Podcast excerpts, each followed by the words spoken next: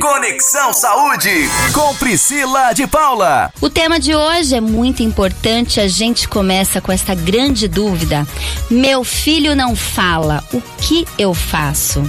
É sobre linguagem infantil, porque existem muitas dúvidas a respeito do desenvolvimento da linguagem das crianças, como por exemplo, quando é esperado que a criança fale as primeiras palavras? Até quando é normal falar errado?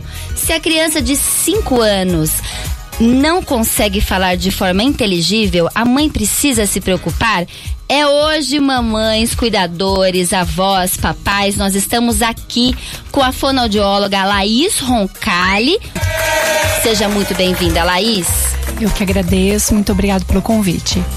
Laís, hoje a gente fala de um tema super interessante, aliás, de um tema que as mães se preocupam e muito, que é quando que o filho deveria começar a falar, quando que o bebê deveria começar a falar as primeiras palavras. Conta um pouquinho pra gente qual que é a importância da linguagem infantil e como que é esse desenvolvimento da linguagem. Bom, Priscila, na verdade, assim, a gente tem alguns marcos, mas a gente sempre leva em consideração a criança, o indivíduo, né? Então, por exemplo, a criança com um ano, ela começa a soltar as primeiras palavrinhas dela. Com um ano e meio, essa criança, ela já tá falando uma gama de palavras grande. Ela já tá com mamãe, papai, vovô, vovó quer, dá, tchau, oi. Entre dois anos e três anos, a criança já está falando de 200 a 400 palavras. Olha! De três a cinco, ela já está de 400 palavras a 1.500. E após os cinco anos, com um vocabulário de 10 mil palavras. Então, assim, é, por que, que eu já dei esse dado de início? Porque eu tenho muitas mães que chegam no consultório aos quatro anos com crianças com muitas dificuldades. Olha, eu vim porque o meu filho não fala, ou ele fala e ninguém entende. E o, eu pergunto até pro pediatra, mas o, a minha mãe fala que eu demorei também para falar, o meu, minha sogra fala que o meu marido também demorou para falar. Não, a gente sempre leva em consideração a dúvida da mãe. Uma mãe sempre sabe que alguma coisa está acontecendo errado. Então, se ela chegou a ter esta dúvida, será que está dentro da normalidade? Procure um profissional. Por quê? O que, que é a linguagem? O que, que é essa fala? Né? A criança, ela interage com o outro por meio da fala, da linguagem. O que, que é a fala e o que, que é a linguagem? A linguagem, ela é o todo né? É o significado, é a função, é o nome. Eu sei, por exemplo, que uma que essa caneta que está na minha mão, então ela tem a ponta fina, ela tem a cor vermelha, ela é de plástico. Isso é o todo, é a linguagem. E a fala, o que que é a fala? É a representação motora dessa linguagem entende? Do que que eu vou depender então para essa linguagem acontecer? Das bases biológicas, que é o inato, é aquilo que é a integridade de um sistema de cada criança, e as condições sociais, que é o meio que ela vive, toda a experienciação que ela tem individual, social e sensorial. Então, a criança que tem uma dificuldade de fala, ela vai começando a ter uma autoimagem de mal falante. Então ela vai ficando mais reservadinha, ela vai deixando de interagir com o outro. Por quê? A criança pequena, ela não tem aquela noção que o adulto tem.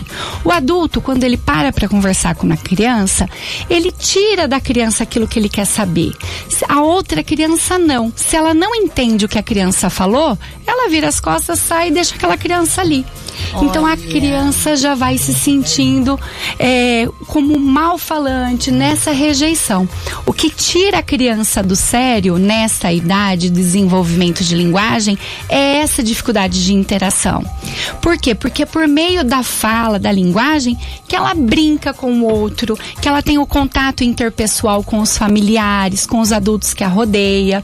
O que que tira um adulto do sério? A falta de dinheiro. A falta de dinheiro deixa o adulto sem dormir. Eu sempre faço essa comparação. Sim. E a criança, o que que tira do sério? A dificuldade nessa interação interpessoal, que é promovida pela fala e linguagem. Olha quão importante é o assunto de hoje aqui no Conexão Saúde, cuidando da sua saúde e do seu bem-estar. E as crianças não podem, então, resumindo, se sentirem rejeitadas, não é, Laís? De forma alguma. E a fala dá essa se a Essa criança não é bem sensação. entendida pela outra criança, a outra criança não tem a mesma paciência que o adulto É. de tentar entender, de abaixar e, e resolver o problema da criança. Essa é outra queixa muito comum que eu recebo no consultório. As mães falam assim pra mim, Laís, eu entendo tudo que ele fala, mas só eu entendo. A avó não entende, o pai não entende, os primos não entendem. Então, isso já é um sinal de que alguma coisa está errada e que precisa ser avaliada e bem avaliada. E aí precisa procurar um profissional habilitado, que é o fonoaudiólogo. O fonoaudiólogo, ele vai sentar com essa família, fazer uma anamnese, vai coletar todas as informações importantes, desde o nascimento, né, da gestação, o nascimento, o desenvolvimento até os dias atuais, como que é o sono dessa criança, quais são os hábitos que essa criança tem, hábitos que podem ser deletérios, que podem interferir no desenvolvimento dessa linguagem, como é a alimentação dessa criança, como ela brinca, o brincar é de extre- extrema importância para o desenvolvimento infantil. Então, o profissional vai coletar todas essas informações. Depois disso, ele vai fazer uma avaliação detalhada do que está acontecendo com essa criança. A gente Ótimo. sempre a gente sempre parte do princípio assim, ó. Tem uma alteração na aquisição do desenvolvimento de linguagem? Ela existe? Se ela existe, ela é específica ou ela faz parte de um todo, de um quadro mais abrangente? E o que seria esse quadro abrangente? Seria um prejuízo, por exemplo, em outras áreas, como a interação social, a comunicação verbal e não verbal, a reciprocidade social, o brincar. Aí eu também preciso levar em consideração se tem uma patologia de base. O que é uma patologia de base? É uma criança que até então teve um desenvolvimento normal ou tem uma síndrome genética, uma malformação congênita, algum problema durante o parto, como uma paralisia cerebral, ou até mesmo a prematuridade. Por que a prematuridade? Porque aí aquela criança ela pode não estar madura suficiente para aquele momento. Então eu preciso levar tudo isso em consideração para fazer uma avaliação e chegar a um diagnóstico, para aí então fazer um planejamento terapêutico, que é individual, é de criança para criança. E a gente continua a nossa conversa aqui com a fonoaudióloga, fonoaudióloga Laís Roncalli, que está nos ajudando a entender a importância da linguagem, a importância das crianças e certas questões, Laís. Por exemplo, muitas mães se, pre- se preocupam demais com a fala, né? É, qual idade a criança tem que começar a falar? Como que é isso? Você já falou aqui algumas particularidades. E como que é essa questão? Por exemplo, quando uma mãe chega com a criança com 4 ou 5 anos já e ela fala com muita dificuldade, tem jeito? Como que é isso? Como que é esse trabalho que vocês, fonoaudiólogos, realizam para entender e para ajudar essa criança que até os 4, 5 anos tem essa grande dificuldade? Então não é para achar bonitinho criança falar errado, é isso? De forma alguma. Na verdade, a intervenção precoce é prioritária. A gente sempre pensa no desenvolvimento infantil como um todo. Então, uma criança que chega para mim aos 5 anos de idade, que ninguém entende o que ele fala, tá muito atrasado. Por que que tá muito atrasado? Uma criança, por exemplo, com dois anos, ela já tem vários fonemas, como o mã, o não, o inhã, o pã, o tã, o cã, o bã, o dã e o gã. Com três anos, ela vai ter os fricativos. Fã, sã, xã, vã, zã, jã. Com quatro anos, a partir dos quatro anos, os fonemas mais difíceis, que é o lã, o lhã, né? E depois o irã, o rã. Com cinco anos, essa criança já está com o quadro completo. A gente sempre tem uma variação individual de seis meses. Então, esta criança que chegou para mim aos cinco anos e ninguém entende o que ela fala, pensa comigo, já era para ela estar com aquisição quase que completa de todos os sistemas. Quais são os últimos fonemas que a criança adquire? Os grupos consonantais, que é o R de prato, o L de flor. Então, imagina, com cinco anos, eh, se ela tivesse essa dificuldade dos grupos, ainda estaria dentro da normalidade. Mas os outros fonemas não.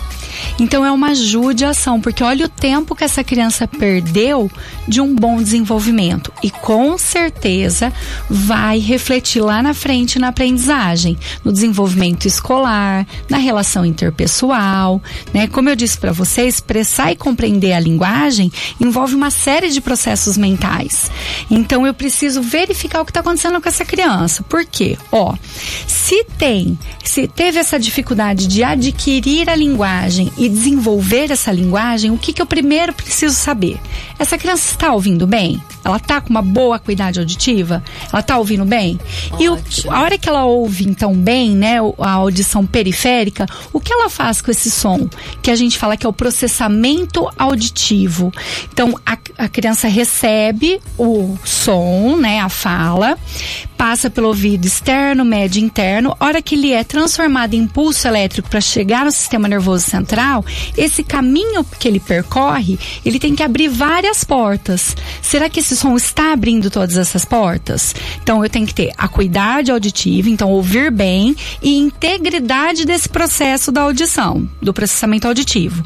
Depois eu tenho que ter ainda a integridade de centros motores da fala. O que, que é isso? É, são os centros da fala lá dentro do sistema nervoso central. São eles que comandam, que mandam a informação para as estruturas é, fonoarticulatórias. Então, eu também tenho que ter integridade estrutural e funcional do sistema estomatognático, que são essas estruturas orofaciais, que envolve tanto os aspectos da laringe quanto da orofaringe e laringe. E todas essas questões são analisadas pelo fonoaudiólogo. Isso. Só para deixar claro, porque às vezes a gente escuta todas essas análises, nós que somos mães, meu Deus, como que eu vou ver tudo isso? Ó, Não, leva o fonoaudiólogo, fono... isso, chegou para ele, pro fonoaudiólogo, ele vai coletar todas as informações necessárias e fazer os encaminhamentos que forem necessários para para esse diagnóstico. Só para acabar de completar, então, esses aspectos que vão determinar esse processo de aquisição de linguagem, outra coisa importante é a interação com as pessoas. Então, Sim. a troca que eu tenho, esse meio é um meio estimulante, estimulador? É um meio que fala por mim ou me estimula a falar? Porque outra coisa muito importante é a criança que olha para o filtro, a mãe fala assim: ah, ele quer água mas nem deu a chance da criança desejar, expressar aquele desejo. Eu quero água e pedir essa água, mesmo que de início seja apontando. Claro. Muita, muitos familiares não dão essa oportunidade. E outra coisa também é o contato com uma determinada língua. Então, muitas mães me perguntam, Laís, eu vou mudar o ano que vem para fora do país. Vai prejudicar? Ó, a plasticidade cerebral na criança é muito grande. Então a gente vai estar tá estimulando. Mas se essa criança já tem dificuldade para falar, dificuldade com a língua materna, que é a língua portuguesa, será que não vai confundir essa criança? Então, antes de se mudar, vamos adequar essa criança com a língua materna. E Laís, conta um pouquinho pra gente, você estava falando do encaminhamento, né? Finaliza pra gente esse seu raciocínio pra gente continuar aqui para entender como que é esse encaminhamento com a fonoaudióloga, você mãe que está em casa nos assistindo, na realidade nos ouvindo, para entender o que que faz quando você percebe que mãe tem uma intuição tão forte, uhum. percebe que tem alguma coisa errada aí, na linguagem do seu filho, na comunicação do seu filho. É muito importante valorizar essa queixa materna. A mãe ou o pai, o cuidador da criança, porque o cuidador da criança, ele sabe que alguma coisa não está acontecendo da forma adequada. Então veio para o fonoaudiólogo. O fonoaudiólogo fez aquela coleta de dados, que é a anamnese, e fez a avaliação detalhada. Durante essa avaliação detalhada, ele vê quais são os encaminhamentos necessários. Antes mesmo da própria intervenção. Por quê? Ele vai encaminhar, por exemplo, para um otorrino. Lembra que eu falei da cuidade Sim. auditiva? Então, o otorrino vai fazer a inspeção de toda, vai fazer a avaliação de toda essa parte estrutural do ouvido, vai encaminhar para o exame de audição. Um neurologista, por exemplo, vê se toda essa, essa integridade do sistema nervoso central está acontecendo para o desenvolvimento. Tem algumas crianças agressivas, agitadas demais, então eu preciso de uma avaliação do neuro ou até mesmo do psiquiatra. Crianças com dificuldades motoras, avaliação de um ortopedista para ver se está dentro do padrão de desenvolvimento típico. Para terapia ocupacional, para o dentista ou ortodontista, para psicologia, para o psicopedagogo. Então, depois dessa avaliação, eu consigo ramificar para todos os lados que essa criança precisa ser avaliada para poder ocorrer uma intervenção de forma adequada para o bom desenvolvimento. A gente vai conversar aqui com a Laís Roncalli, fonodióloga. Continuamos com a nossa entrevista. Laís, conta pra gente. Então, o que, que a gente pode esperar no desenvolvimento de uma criança? Ó, vamos lá. A criança, o recém-nascido, até um mês de idade, o choro dele é uma reação biológica, a dor ou a fome. Ali com dois, três meses, o choro já é diferenciado. Ele vai reagir à fala humana, ele tem atenção auditiva quando é chamado, ele começa a procurar a fonte sonora. Com quatro, cinco meses, ele começa com os jogos vocais, que não, é, ainda não tem intenção de comunicação, ele está brincando com ele mesmo. Então, o balbucio dele é indiferenciado pá, pá, pá, pá, pá, mamã, E ele vai ali naquela brincadeira. Com seis, sete meses, ele já manifesta seus desejos, ele olha, ele aponta para os objetos, ainda sem se dirigir para o outro. Mas o balbucio dele já é diferenciado. Ele começa a repetir sílabas diversas. Né? que gostoso. Gostoso. Aí com oito meses, a comunicação já é intencional. Então é aquele bebê que já se dirige o outro esperando a resposta. O balbucio dele é variado, é acompanhado pela entonação da língua. Muitas mães chegam para mim e falam assim: "Laís, eu não entendo nada que ele canta, mas eu sei que música é pela entonação que ele usa". Ah. Então, de 8 a 11 meses, ele já começa a fazer dessa forma. 11 meses é onde ele começa a cantar as musiquinhas infantis da forma dele e a gente já entende que música é. Entre um e dois anos é onde vai começar a surgir então as unidades linguísticas. A partir de um ano, sempre pensando na variabilidade individual de seis meses. Então, com um ano, é para aparecer as primeiras palavras. Mamãe, papá, dá, tchau, aqui, não, gol, né? Vai depender muito do que aquela criança é estimulada.